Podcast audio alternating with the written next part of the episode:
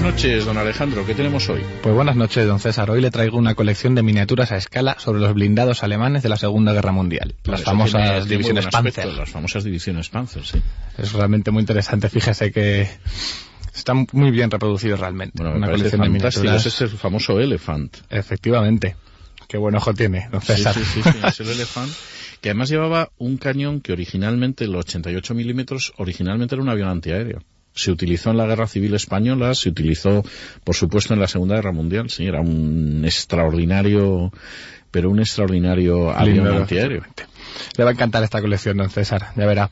Como bien sabe, el 1 de septiembre de 1939 comienza la invasión de Polonia por parte de las Fuerzas Armadas del Tercer Reich. Y entre estas fuerzas se contaban siete divisiones Panzer, que son las unidades de ataque formadas por carros de combate y vehículos de apoyo y cobertura que reciben el nombre de Panzer todas ellas. Esta colección está supervisada por expertos en armamento y vehículos de la Segunda Guerra Mundial, y cada entrega de la colección incorpora una miniatura de los blindados y un fascículo que permite conocer a fondo las armas y vehículos que formaban las poderosas divisiones. Perdón, sus características técnicas, su historia, su evolución y su, y su actuación en los diferentes campos de batalla podrán conocerlo los que compran esta colección podemos averiguar por qué estas máquinas de combate se convirtieron en muchos casos en auténticas leyendas. Y la primera entrega de la colección es, como bien decía don César, el Panchayaga Elephant, un cazacarros de la Wehrmacht, que es la armada alemana. No podemos considerar un tanque de combate al Panzer como tal, ya que su objetivo era el de destruir o inutilizar a los tanques enemigos. originalmente se construyeron con el nombre de Ferdinand, debido a su diseñador, el famoso Ferdinand Porsche. El de los automóviles, Efectivamente. De hecho, el Elephant nació de un intento de compensación por parte de Hitler a Porsche, después de que su prototipo de Tiger fuese rechazado a favor del proyecto presentado por otro ingeniero alemán. Para aprovechar estos modelos ya construidos, se le propuso a Porsche que transformara su vehículo en un cazacarros pesados, y en noviembre del 42 ya tenía un proyecto acabado en el que se aprovechaba el bastidor del anterior carro y se instalaba sobre él una voluminosa casamata. La casamata en argot militar es una estructura que protege un arma, donde se situaba el arma. El cañón, al ser tan largo, y obligó a adelantar los dos motores de la parte central del vehículo y la casamata se situó en la parte trasera. El conductor y el operador de radio quedaban alojados en la parte delantera, separados del resto de la tripulación por los motores, y otros cuatro tripulantes se colocaban atrás en la cámara de combate. Dos motores de gasolina proporcionaban al blindado, que tenía un peso de 68 toneladas, una velocidad de 20 kilómetros por hora. Supongo que en carretera. Sí, claro. Porque a campo otra vez seguramente andaría por los 8 o 9 kilómetros. Siempre es no deja un poquito menos de la mitad, sí, sí, sí. Bueno, la historia militar es uno de mis hobbies. 8 con 10, le diría que es el dato exacto. Fíjese, para que vea. el bautismo de fuego de estos blindados fue en el verano del 43 en el sector de Kursk, en la Unión Soviética. Cierto. En el fragor de la batalla, los carros de combate soviéticos toparon con un blindado enemigo desconocido hasta entonces.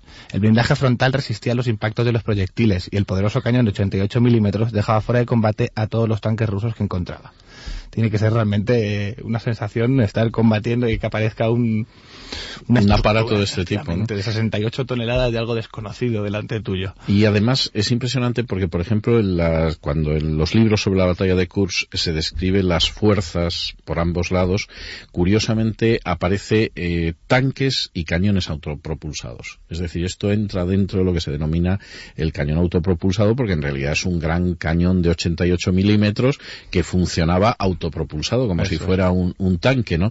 Y efectivamente tuvo una importancia extraordinaria en la batalla de Kursk.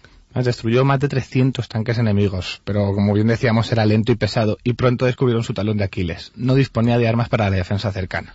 Este descubrimiento supuso la sentencia de muerte del Ferdinand, que fue el primer modelo, ya que la infantería soviética enseguida aprendió a acercarlo y a destruirlo. Identificado el error de concepto, el medio centenar de Ferdinand supervivientes, tan solo 50, fue enviado a, fue enviado a la fábrica de Nibelungberg, en Austria, en diciembre del 43.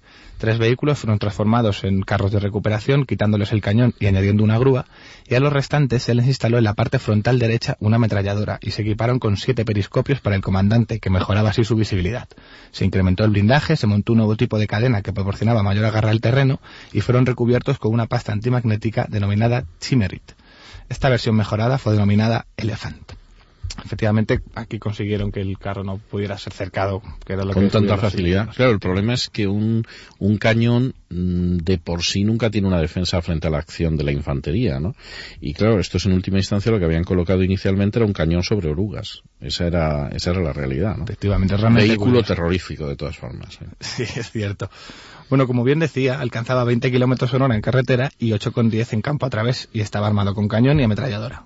Estos Elephants sirvieron en Italia en 1944 y los últimos supervivientes lucharon durante la batalla de Berlín.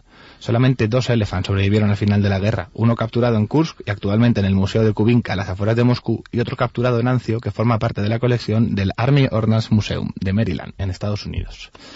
Y estas son batallas enormemente importantes. O sea, en Antio porque se abre el camino hacia Roma y Kursk porque verdaderamente en la Segunda Guerra Mundial se decidió en Kursk. A partir de Kursk era imposible que Alemania ganara la guerra. Efectivamente. Bueno, y esta es en resumen la historia del Panchayaga, el Tiger Elephant de la colección de blindados alemanes Panzer que edita Altaya pues en fin, es una colección bastante, bastante interesante, porque imagino que esto, aparte del modelito, llevará algún tipo de fascículo que explique el tanque, su historia y todo lo demás. Hay unas fichas muy completas, además, con todo tipo de, bueno, tuvieron hasta anécdotas, como con quién combatía y de qué manera, la verdad es que es muy completo. Y la figura bien bonita, la verdad. Pues muchas gracias y muy buenas noches, don Alejandro. Buenas noches, don César.